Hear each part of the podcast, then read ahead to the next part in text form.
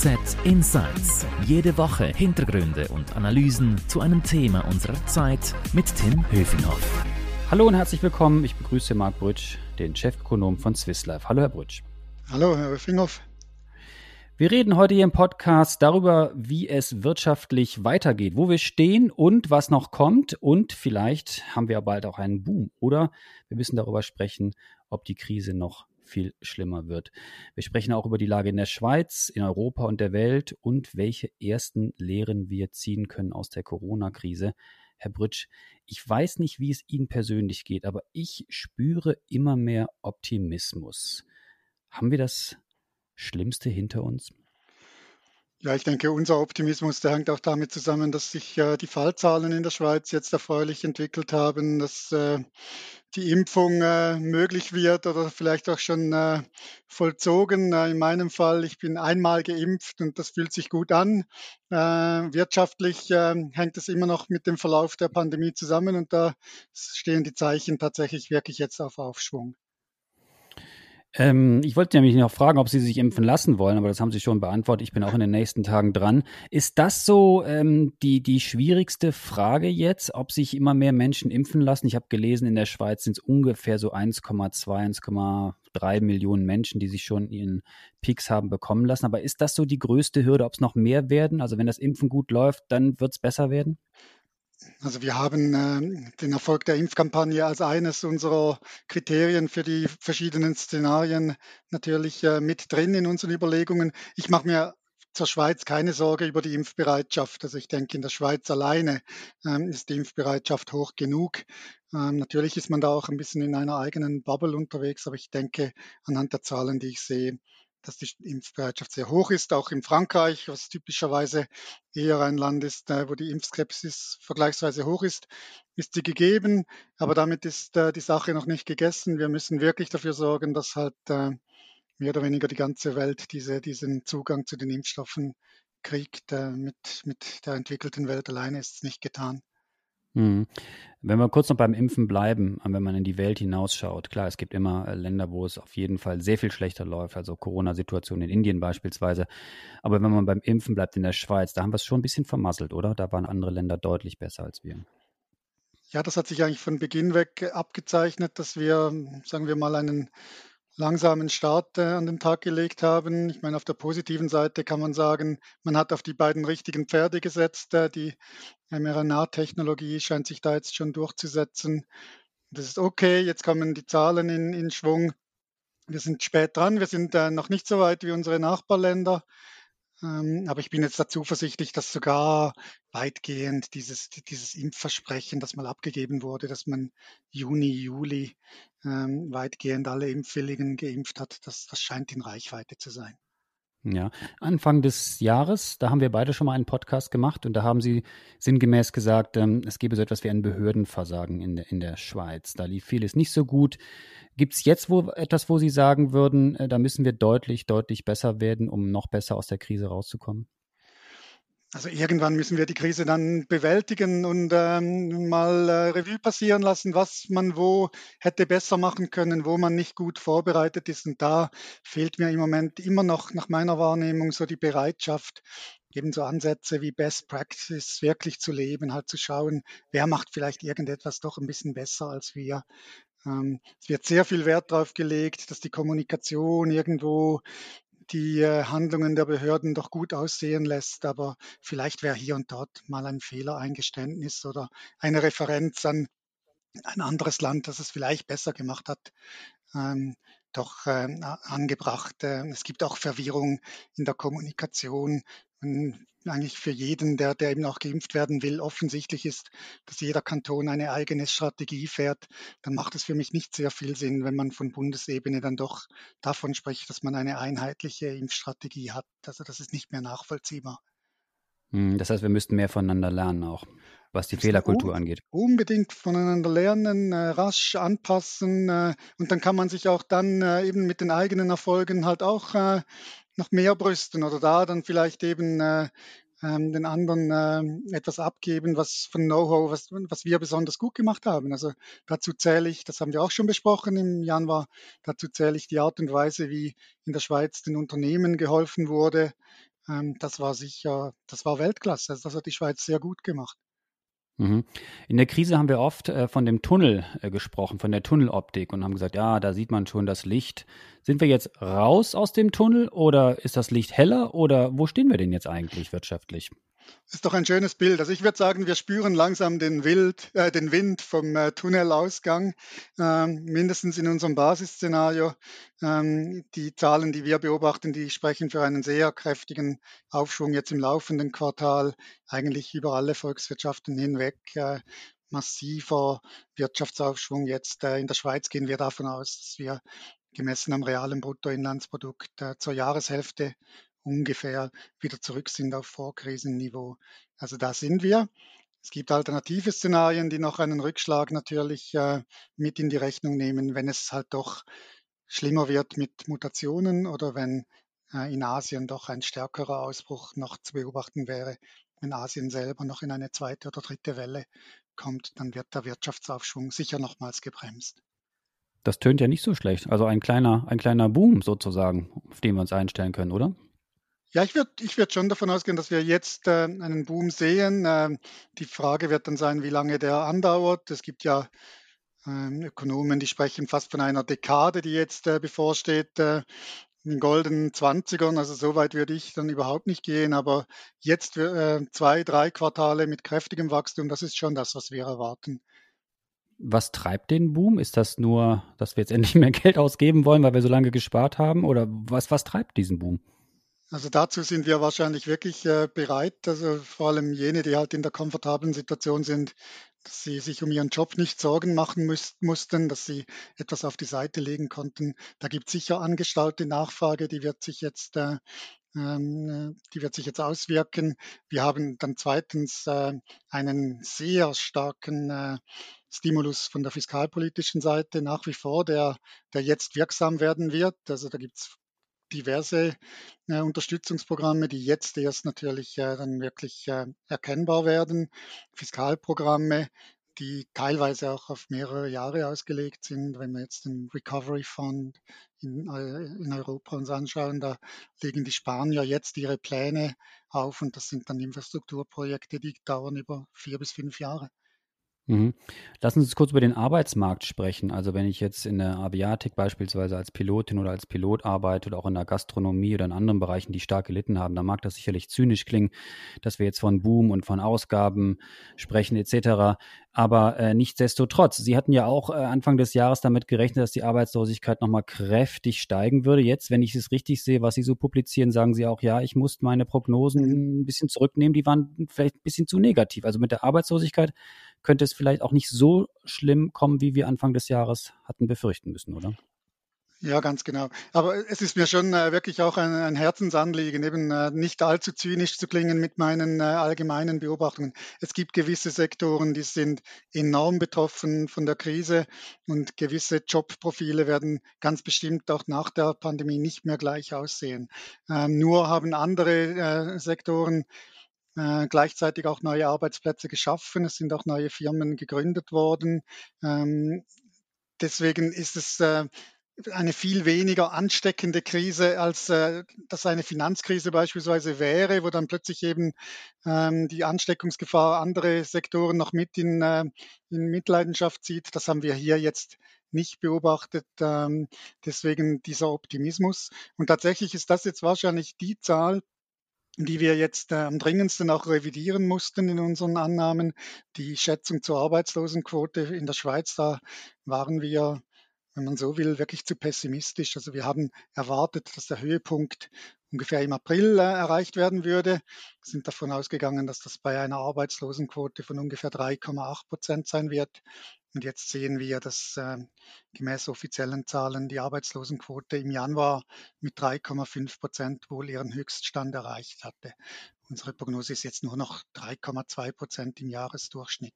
Es gibt allerdings gerade in dem Bereich wahrscheinlich sogar die größeren Unsicherheiten ähm, als in der, in der Prognose zum BIP-Wachstum. Also bei der Arbeitslosenquote gibt es noch zwei, drei Sachen, die wir genauer beobachten müssen in den kommenden Wochen und Monaten. Herr Brütsch, lassen wir das Thema Arbeitsmarkt mal hinter uns und reden über Inflation. äh, ist das jetzt eine Scheindebatte oder muss ich mir da wirklich Sorgen machen? Also das, ich habe das Gefühl, das erschlägt mich fast in der medialen Berichterstattung und in Social Media kommt es auch immer wieder vor und es wird wahrscheinlich so viel gegoogelt wie noch nie. Äh, Sie als Ökonom, als Experte, haben wir jetzt Inflation? Muss ich mich Sorgen machen oder eben nicht?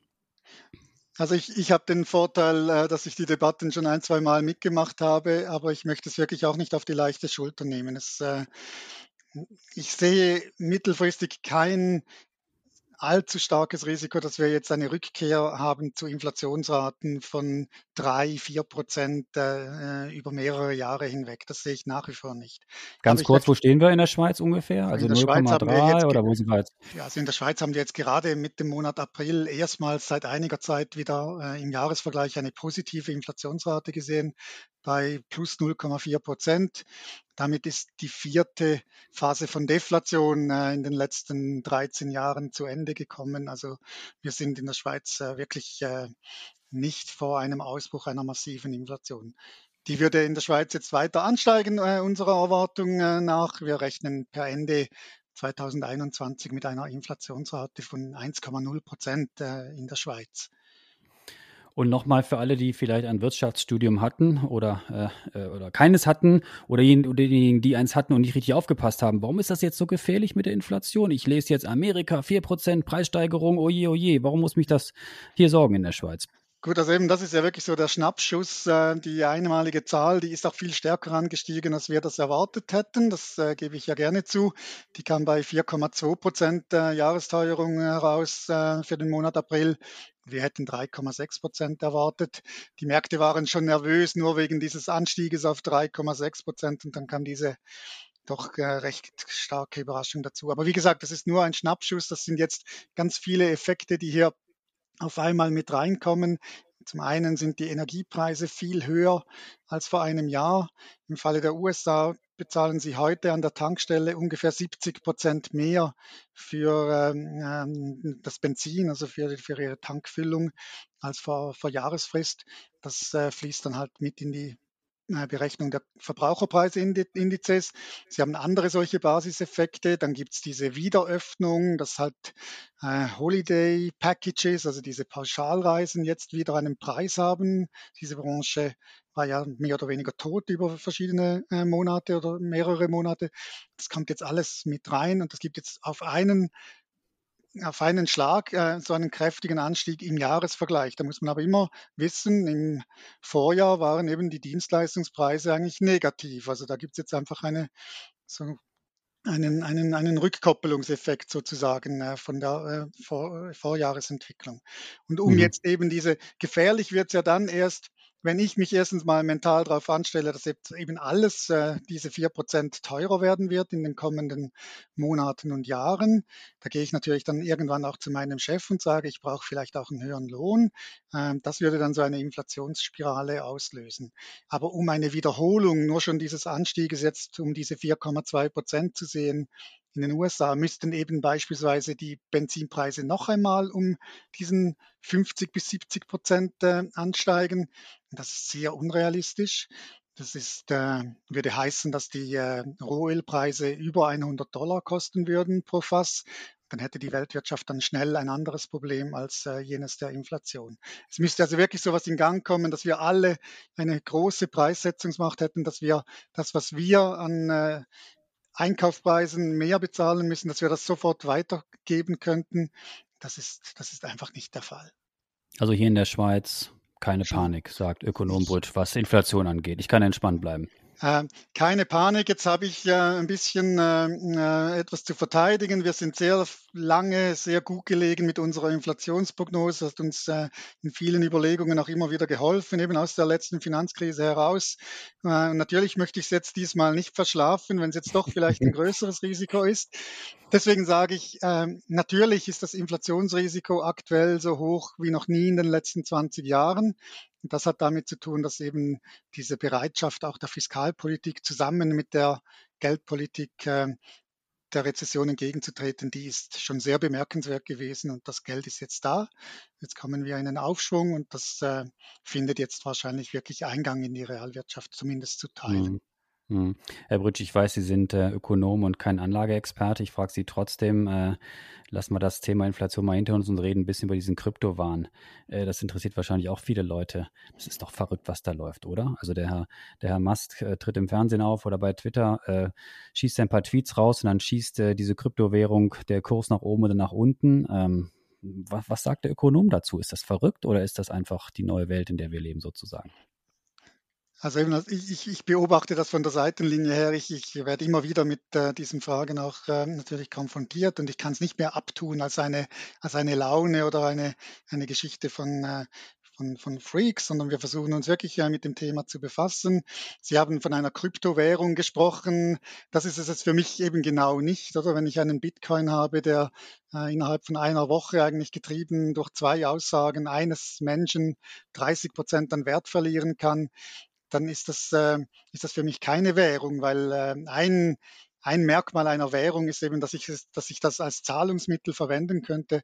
Und das das sehe ich, diese Chance sehe ich beim, beim Bitcoin jetzt im Speziellen nicht. Es kann eine Anlageklasse sein, es kann äh, äh, sein, dass, äh, dass ich äh, eine höhere Diversifikation erreiche, wenn ich eben auch Kryptowährungen, ich sage jetzt auch Kryptowährungen, äh, in mein Portfolio beimische. Dann muss ich aber in der Rendite-Risiko-Überlegung halt wissen, dass äh, der Ertrag mehrere hundert Prozent plus sein kann, aber eben auch 100 Prozent minus. Das muss ich einfach wissen. Das Risiko ist enorm hoch bei solchen Investments. Genau, ich wäre gern dabei gewesen bei diesem Boom. Ich habe keine Kryptowährungen äh, und äh, werde wahrscheinlich dann, wenn die Blase platzt, auch in der Seitenlinie stehen und applaudieren und sagen, ja, das ist dann eben doch nicht so gegangen. Aber wie gesagt, vielleicht muss ich auch ein paar Jahre länger arbeiten als diejenigen meiner Kollegen, die das alle im Depot haben und schon steinreich geworden sind. So ist es eben. Ja, Lassen drücken wir die Daumen, dass die rechtzeitig aussteigen oder das wieder ins, äh, ins regulierte Zahlungssystem äh, überführen können. Genau. Reden wir über noch ein paar Länder. Also die USA sind ja so das große Zugpferd der Weltwirtschaft, die größte Ökonomie äh, der Welt. Ähm, aber dort ist da vieles auch ähm, derzeit ein bisschen staatlich stimuliert, was den Aufschwung angeht, oder? Oder sehen Sie da nicht auch Probleme, dass wir da äh, vielleicht in Amerika vor Probleme geraten könnten? Also ich, ich, ich äh, heiße willkommen, dass in den USA jetzt äh, ernsthaft ein Infrastrukturprojekt oder Programm äh, diskutiert wird oder auch vorbereitet wird. Das lag schon äh, zu Zeiten von äh, Präsident Obama in der Schublade. Ähm, das ist äh, höchste Zeit, dass man hier die entsprechenden Maßnahmen äh, ergreift und auch die Mittel bereitstellt. Das wäre sehr positiv. Ähm, aber auf der anderen Seite, ja, natürlich ist äh, auch in den USA einiges jetzt passiert, um der Krise zu begegnen, was ähm, eben geldpolitisch vielleicht auf Dauer so bleiben wird und die Vermengung von Geld- und Fiskalpolitik wird sich auch dort zementieren. Allerdings ist der Unterschied der diesjährigen äh, Begegnung der Krise mit Bezug auf finanzpolitische Eingriffe oder Maßnahmen fällt eigentlich geringer aus als, als beispielsweise in Deutschland.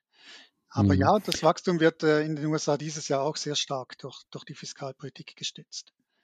Und stützt wahrscheinlich dann den Aktienmarkt, der auch dann dem europäischen Aktienmarkt dann noch ein bisschen, äh, bisschen äh, Power gibt. Genau, also es stützt den Aktienmarkt einerseits dadurch, dass wir wissen, dass ähm, die Haushalte Teile der, der, der, der Checks, die sie erhalten haben, tatsächlich am Aktienmarkt investiert haben. Also es gibt da entsprechende Umfragen, dass wahrscheinlich etwa ein Drittel dieser Stimulus-Checks äh, gespart wurde. Und das heißt wahrscheinlich am, Invest äh, am Aktienmarkt investiert wurde. Und die zweite ähm, stützende Wirkung äh, dieser Programme für Europa wird sein, dass äh, jedes Infrastrukturprojekt äh, auch Mitnahmeeffekte nach sich bringt, dass eben auch äh, mhm. Anbieter, Anbieter aus Europa davon profitieren werden. Und wenn wir die Erdkugel noch ein bisschen weiter drehen und Richtung Asien schauen, Asien gibt die Richtung vor, kommt schnell aus der Krise heraus und wächst schneller als wir im verschlafenen Europa oder wie ist Ihr Fazit? Also mit dem Vorbehalt jetzt, dass ähm, wir nicht noch stärkere Ausbrüche in Asien ähm, beobachten werden, als was jetzt schon bekannt ist. Also Indien ähm, natürlich äh, zuvorderst zu nennen, aber wir hören auch, dass äh, in Taiwan, Japan und Südkorea jetzt wieder vermehrte Ausbrüche beobachtet sind. Mit diesem Vorbehalt ist es so, Japan hat, äh, Asien insgesamt hat sich äh, viel stärker und rascher erholt von der Krise. Ähm, da war auch die Akzeptanz, eben äh, diese Eindämmungsmaßnahmen umzusetzen, viel höher. Wir betrachten äh, Asien jetzt eben erstens mal sicher als ähm, äh, stabilere Region unter den Emerging Markets. Das ist ähm, mal ähm, natürlich äh, von der regionalen Unterscheidung her klar. Und dann wird Asien auch ein Profiteur davon sein, dass diese Pandemie wie andere Pandemien zuvor auch schon Trends, die vorher schon äh, existierten, verstärken dürfte. Und einer dieser Trends war halt, dass sich die Wirtschaftskraft von Europa nach Asien verlagert. Und das wird jetzt, das wird jetzt wahrscheinlich noch beschleunigt äh, passieren. Und zum Schluss nochmal ein Blick zurück in die Schweiz. Äh, wir sind derweil vor allem mit uns selbst beschäftigt und sehen, was bei diesen beiden Powerpolen einmal da in Nordamerika und in Asien passiert. Oder wie ist Ihr Ausblick hierzulande? Gut, wir hätten ja dann noch den dritten Pol äh, Europa, mit dem wir uns irgendwie einig werden müssen, wie wir ähm, genau. Handel treiben wollen. Ähm, aber ja, wir sind insgesamt natürlich äh, nicht schlecht aufgestellt. Also wir hatten äh, in den letzten 20 Jahren äh, unsere Exportanteile nach Asien äh, deutlich erhöht, äh, äh, eigentlich so in Reaktion auf die EWR-Abstimmung damals. Ähm, auch nach USA haben wir ähm, enorm äh, zugelegt, was unsere Exportkraft äh, angeht. Und von den Mitnahmeeffekten, die ich erwähnt habe, eben in der, in der ähm, Infrastrukturbereitstellung, ähm, Eisenbahntechnologie etc. etc. Da ist die Schweiz eine der Volkswirtschaften, die äh, den, mit den größten Exportanteil eben nach den USA hat. Und davon würden wir profitieren, wenn, wenn das dann wirklich äh, ernsthaft äh, Fahrt aufnimmt in den USA. Mhm. Zum Schluss noch eine, eine kurze persönliche Frage. Wir sind jetzt alle geimpft. Sie haben es ja auch schon angetönt, dass das jetzt bei Ihnen auch anstand oder ansteht. Wie arbeiten Sie im, im New Normal? Haben Sie Gefallen im Homeoffice gefunden oder sagen Sie jetzt, ich bin bald geimpft, ich muss so schnell wieder zurück ins Büro, wie es geht? Und äh, wie schaffen Sie dann in Zukunft? Also ich stelle mir vor, dass ich ähm, etwas mehr im Homeoffice arbeiten werde als zuvor. Ähm, ich habe jetzt äh, da die entsprechende Infrastruktur zu Hause, die möchte ich natürlich weiterhin nutzen, aber mir fehlt schon auch eben die, die Spontanität und der Austausch mit, äh, mit ähm, ganz vielen Kollegen und Kolleginnen, auch über die engeren Teams hinaus. Und ich, ich freue mich wirklich, wenn wir wieder zur Arbeit gehen können. Das kann ich zu Fuß machen, dann kommt das auch meiner Fitness äh, zugute. Also ich freue mich, ich freue mich auf den Tag, wo es wieder irgendwie, weiß auch nicht, 90 Prozent Homeoffice, 90 auf 90 Prozent Büro und vielleicht 10 Prozent Homeoffice sein wird. Das fände ich einen, für, für mich persönlich einen sehr guten Mix. Vielen Dank, Herr Brütsch, für Ihre Insights. Das war sehr interessant. Danke, dass Sie sich Zeit genommen haben. Noch mehr Infos zum Thema gibt es natürlich stets auf handelszeitung.ch. Und wenn euch unser Angebot gefällt, dann freuen wir uns über ein Abo, wo immer ihr uns auch zuhört, sei es bei Spotify, Apple oder auf anderen Kanälen eben. Danke sagen möchte ich noch unserem Produzenten Carlo Ladi. Merci fürs Zuhören. Bleibt gesund. Danke, Herr Brütsch. Ihnen noch einen schönen Tag. Bis dahin. Ciao. Tschüss. HZ Insights.